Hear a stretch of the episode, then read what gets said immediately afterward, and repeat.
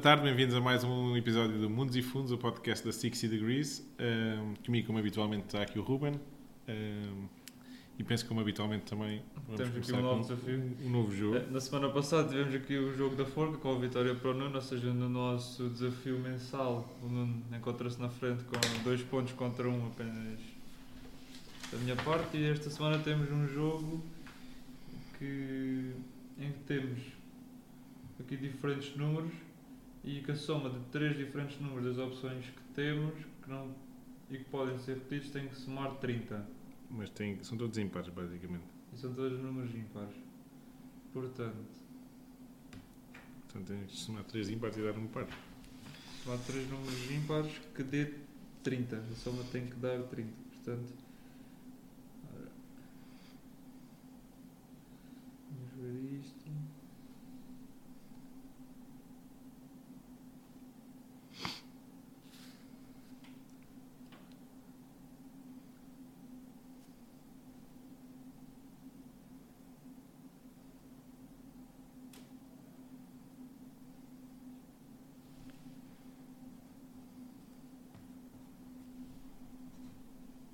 O zero é número? Não sei. Não, o zero não.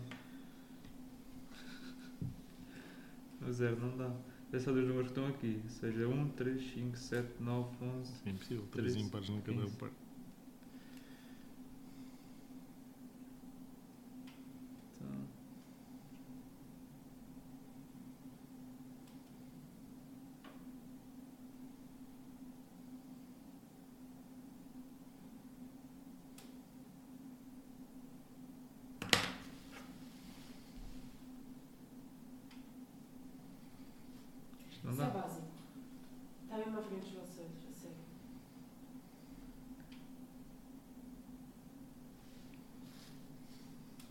Frente do nosso olho.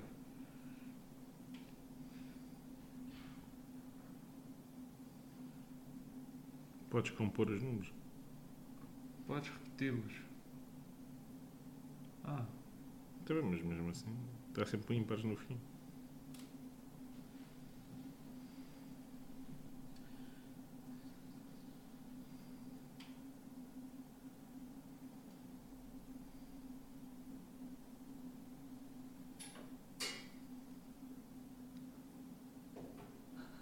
Está difícil. Temos aqui um desafio alto, supostamente seria algo muito óbvio, mas não, não podemos repetir os números.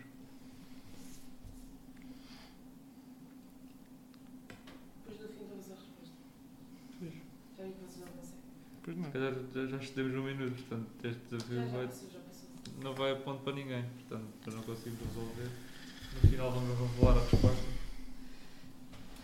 E passando assim agora ao, ao, nosso tema da semana. Esta semana iremos abordar um tema relacionado com, com juros. A sociedade portuguesa, uh, os portugueses gostam muito de receber juros e têm sempre aquele ditado que gostam de receber dinheiro mensalmente e sempre como aplicaram, as pessoas mais antigas sempre aplicaram o dinheiro em bancos e tinham sempre aquela premissa de, de receber bons juros. E esse, essa premissa ainda continua nos dias de hoje, embora os juros já não sejam tão apelativos como foram antigamente, mas os portugueses gostam muito de manter os seus, os seus investimentos na, nos grandes bancos e de receber os seus rendimentos em forma de juros.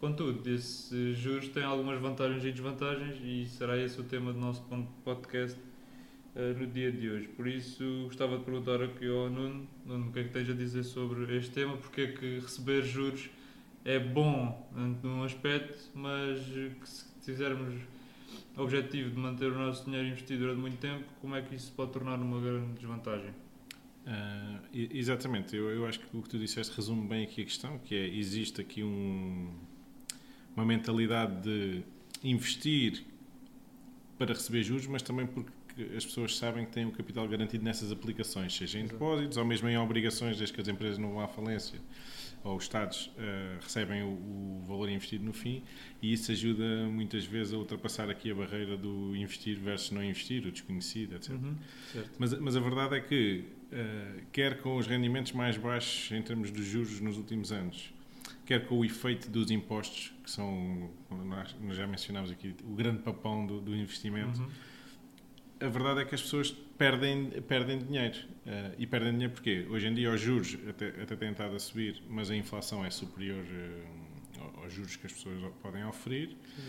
E depois, sempre que nós recebemos um rendimento, sejam juros, dividendos, etc., pagamos pelo menos uma taxa de imposto. Às vezes nos dividendos até pagamos duas, porque se forem títulos de outros países, pode haver dupla tributação. E, e, e, se as pessoas não tiverem cuidado, podem facilmente ser taxadas em mais de 50% do que têm direito a receber. Uhum. E isso faz com que, ao longo do tempo, uh, o efeito dos juros compostos que nós, que nós viemos a, já abordámos e que, no fundo, dissemos que quando retiramos dinheiro desta mecânica de eu poupei, tenho um rendimento, voltei a reaplicar esse rendimento, quando... processo sem pagar os impostos. Ou seja, exatamente, mesmo que eu não gaste o dinheiro, se eu tenho que uhum. pagar os impostos, vou perder uma fatia do dinheiro que recebi. Não certo. o posso voltar a, reinvestir. Certo. E isso, eh, especialmente em Portugal, é um bocado danoso no sentido em que a nossa taxa de imposto é de 28%. E, portanto, no mínimo 28% dos, do valor que eu tenho a receber não o vou poder reinvestir. E, e, portanto, as pessoas às vezes podem pensar ah, que os juros estão baixos, 28% não é nada, mas pensemos num número grande, não é? Portanto, se eu tivesse a receber 100 milhões de euros de um dividendo ou de um juro, 28 milhões de euros eu tinha que entregar ao Estado. E não podia pôr esses 28 milhões de euros a render juros outra vez. Certo. E, portanto, tem, tem um efeito então, negativo. Porquê é que existe esta preferência por este tipo de investimentos por parte dos portugueses? Foi um pouco da cultura, iliteracia financeira? Há, é há, uma, há, uma, há uma parte grande que é, que é cultural, até porque esta vertente dos impostos tem sido ah, mais onerosa à medida que o tempo vai passando, cada vez uhum. as taxas marginais têm subido, o tipo de ativos que são taxados também tem, tem aumentado uhum. e, portanto, antigamente as pessoas usavam de uma maneira mais vantajosa estes mecanismos do que usam hoje em dia. Uhum. Mas, acima de tudo, uh, também há uma grande vantagem em receber dinheiro, porque muita gente, como tu disseste, usa esse dinheiro para viver. Portanto, há, existem pessoas que têm rendas, uh, aplicações financeiras, etc., e usam os rendimentos para as suas despesas. Certo. E também existem pessoas que preferem ter o dinheiro na mão e fazer uma espécie de market timing, não é? Portanto, ok, eu agora vou esperar com o, com o ativo onde eu costumo investir, seja imobiliário, ações, seja obrigações esteja favorável para, para voltar a empregar o capital. E, portanto, ter o dinheiro na mão dá-nos esta opcionalidade. Portanto, ter o dinheiro na mão não é mau às vezes, temos uma opcionalidade. Mas temos aqui um custo grande associado a este rendimento. Por outro lado, existem uh, mecanismos que são perfeitamente legais e que, e que, estão ao alcance de toda a gente, que é o investimento através de alguns veículos como fundos ou seguros, e que aí o que acontece? Muita gente não sabe, mas um fundo de investimento ou um PPR, recebe esses dividendos e esses juros de uma maneira bruta, não tem que pagar impostos sempre que recebe, como um particular tem. E, portanto, nós, enquanto estamos investidos nesses fundos, estamos a capitalizar de uma maneira bruta. E tem outra vantagem que é, imaginemos o, o, seguinte, eu faço um investimento numa ação, recebo um dividendo, pago imposto automaticamente. A ação cai e eu preciso do dinheiro, vendo a perder dinheiro. Não tenho maneira de ir buscar esta, do, do, os impostos que eu já paguei, contribuírem ou serem aligerados porque eu perdi dinheiro no meu investimento de capital. Certo. Dentro de um fundo isso, isso, isso, acontece na realidade.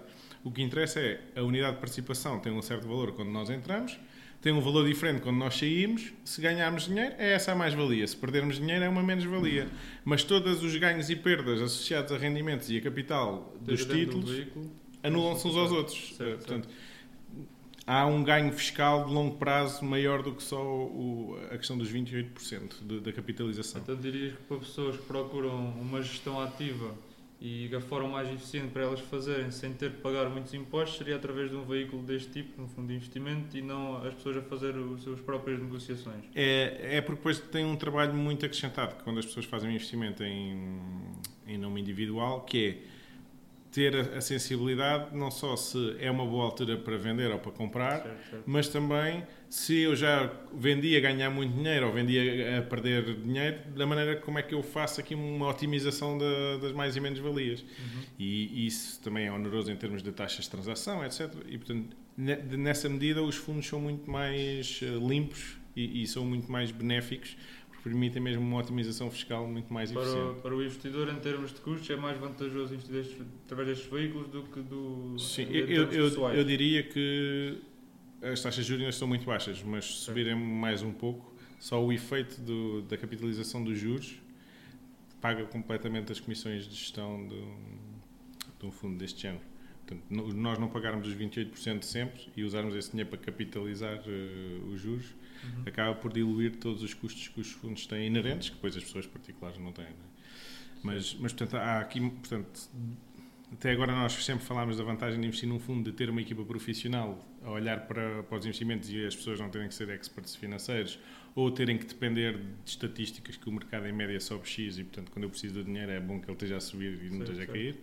Mas ainda há outra vertente que é a otimização fiscal, que é com estes veículos nós conseguimos mesmo hum, poupar nos impostos que estamos a pagar e não pagar impostos tendo perdido dinheiro, que é uma das características do investimento em nome individual que pode acontecer. Ao investir através deste fundo, seja eu investido durante 10 anos ou 20 anos, se eu só fizer uma compra ou várias compras e vender tudo de uma vez, só pagarei impostos sobre uma vez, não é? É, sim. Enquanto se estiver a fazer, ah, se tiver os meus próprios investimentos, fazer as minhas transações manualmente, de dois em dois anos, com Se- diversos produtos que financeiros, cada vez que compro e vendo, respectivamente, tenho que pagar E impostos. se receberes dividendos e, e cupões das obrigações também tens de pagar impostos. Certo, então seria a ser muito mais eficiente em termos fiscais procurar este tipo de produtos financeiros. Sim.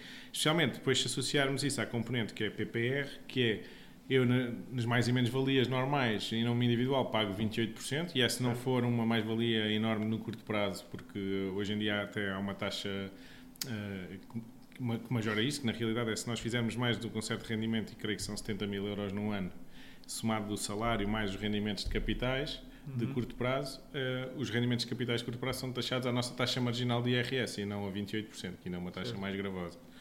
Mas, portanto, assumindo os 28%, se nós fizermos um investimento de longo prazo via PPR, podemos ir até uma taxa mínima de 8% de, de imposto sobre as mais-valias. E isso, além deste efeito todo de capitalização de juros que houve durante este tempo, consigo ainda ir buscar uma taxa marginal de imposto mais baixa. Acaba por ser uma poupança fiscal, efetivamente. É muito significativo, as pessoas têm pouca noção porque as pessoas que constituíram PBRs com base nesta poupança fiscal ah, ainda não estão em idade de resgatar. Portanto, o que é acontecia aqui há, quando os PPRs surgiram nos anos 90, as- a maior parte das pessoas investia porque tinha um benefício à entrada muito elevado.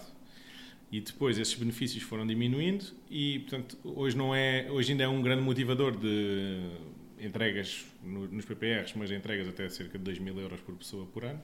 Uhum. Mas para investimentos maiores, o grande benefício é, à saída, em vez de ser taxado a 28%, sou taxado só a 8%. E, portanto, a, a- diferença é enorme. Numa rentabilidade de 10%, imaginemos, hum, um abdica de 2,8%, o outro abdica só de 0,8%. uh, de 2,8%, sim, exatamente, 2,8% dos 10 pontos percentuais. Em, em grandes montantes acaba por fazer muita diferença Faz- faz muita na geração de riqueza das pessoas. Portanto, através, se calhar, destes investimentos de poupança, seriam os mais indicados para quem quer constituir riqueza com foco no longo prazo. Sim, sim. Porque simplifica a gestão, simplifica os custos, baixa, em média, eu acredito que tem custos mais baixos do que, do que o investimento direto e, e fiscalmente, então, tem um benefício acrescentado de investir mesmo num fundo de investimento e ainda mais num PPR. Pronto.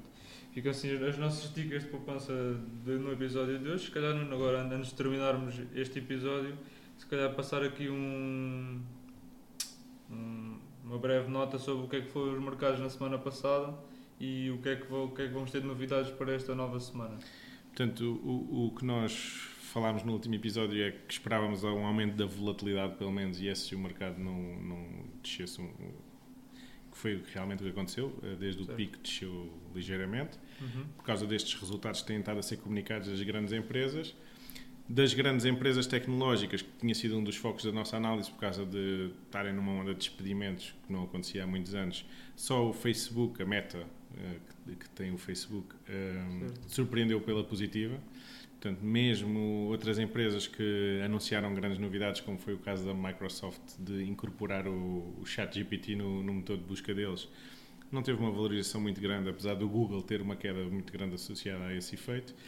E, portanto, acabamos por ter aqui uma época de resultados que alimentou, eh, de alguma maneira, a performance dos últimos tempos, porque havia a expectativa das empresas manterem os resultados, não haver uma recessão e começar a baixar a inflação, os juros poderem baixar. E neste momento o que é que aconteceu? Os resultados das empresas foram no mínimo cinzentos, que é, não, não, não, não houve Não houve grandes surpresas. nem grandes surpresas, nem a comunicação das expectativas para o próximo ano não são assim demasiado otimistas por Uhum. parte do, Também este cenário de incerteza também ajuda. Pronto, exatamente. E agora, eh, temos tido dados da performance da economia como um todo nos Estados Unidos bastante robustos na parte do emprego, que põem em causa eh, a capacidade da Reserva Federal ou a vontade da Reserva Federal baixar as taxas de juros caso os números da inflação não caiam rapidamente. E nesse sentido, durante esta semana vamos ter a comunicação do- da leitura da inflação do mês passado e isso vai ser um dado importante para o mercado interpretar o, o que é que podem ser a margem de manobra da, da Reserva Federal para combater a inflação ou estimular a economia. E, e acho que vai trazer volatilidade de novo, para cima ou para baixo, portanto os Uhum. mercados vão, vão entrar neste ciclo de euforia que é há boas notícias, vão subir rapidamente, há Certo. más notícias, vão cair rapidamente e portanto Exato. temos A que navegar à vista. Tem sido imensa nos últimos tempos à pala desta incerteza. Sim, eh, é uma constante porquê? Porque eh, como há uma percepção que o ciclo económico está a mudar, Uhum. as pessoas querem adaptar-se, mas eh, os investidores acabam por ter aqui um problema, especialmente os investidores profissionais, em que têm que manter os seus veículos de investimento dentro de certas regras, que é, precisam de estar investidos, mas, mas querem gerir da melhor maneira o dinheiro do- dos seus investidores e, portanto, tendem a, a a tentar adaptar-se rapidamente às novas circunstâncias e, e muitas vezes os movimentos são exagerados por causa disso, que é muita gente Trazem está à espera de uma notícia e de repente entram todos ao mesmo tempo para um lado ou para o outro. E- e Isso Pronto. traz falsas leituras, digamos assim. Então, se calhar ficávamos assim neste episódio do podcast e vemos na próxima semana.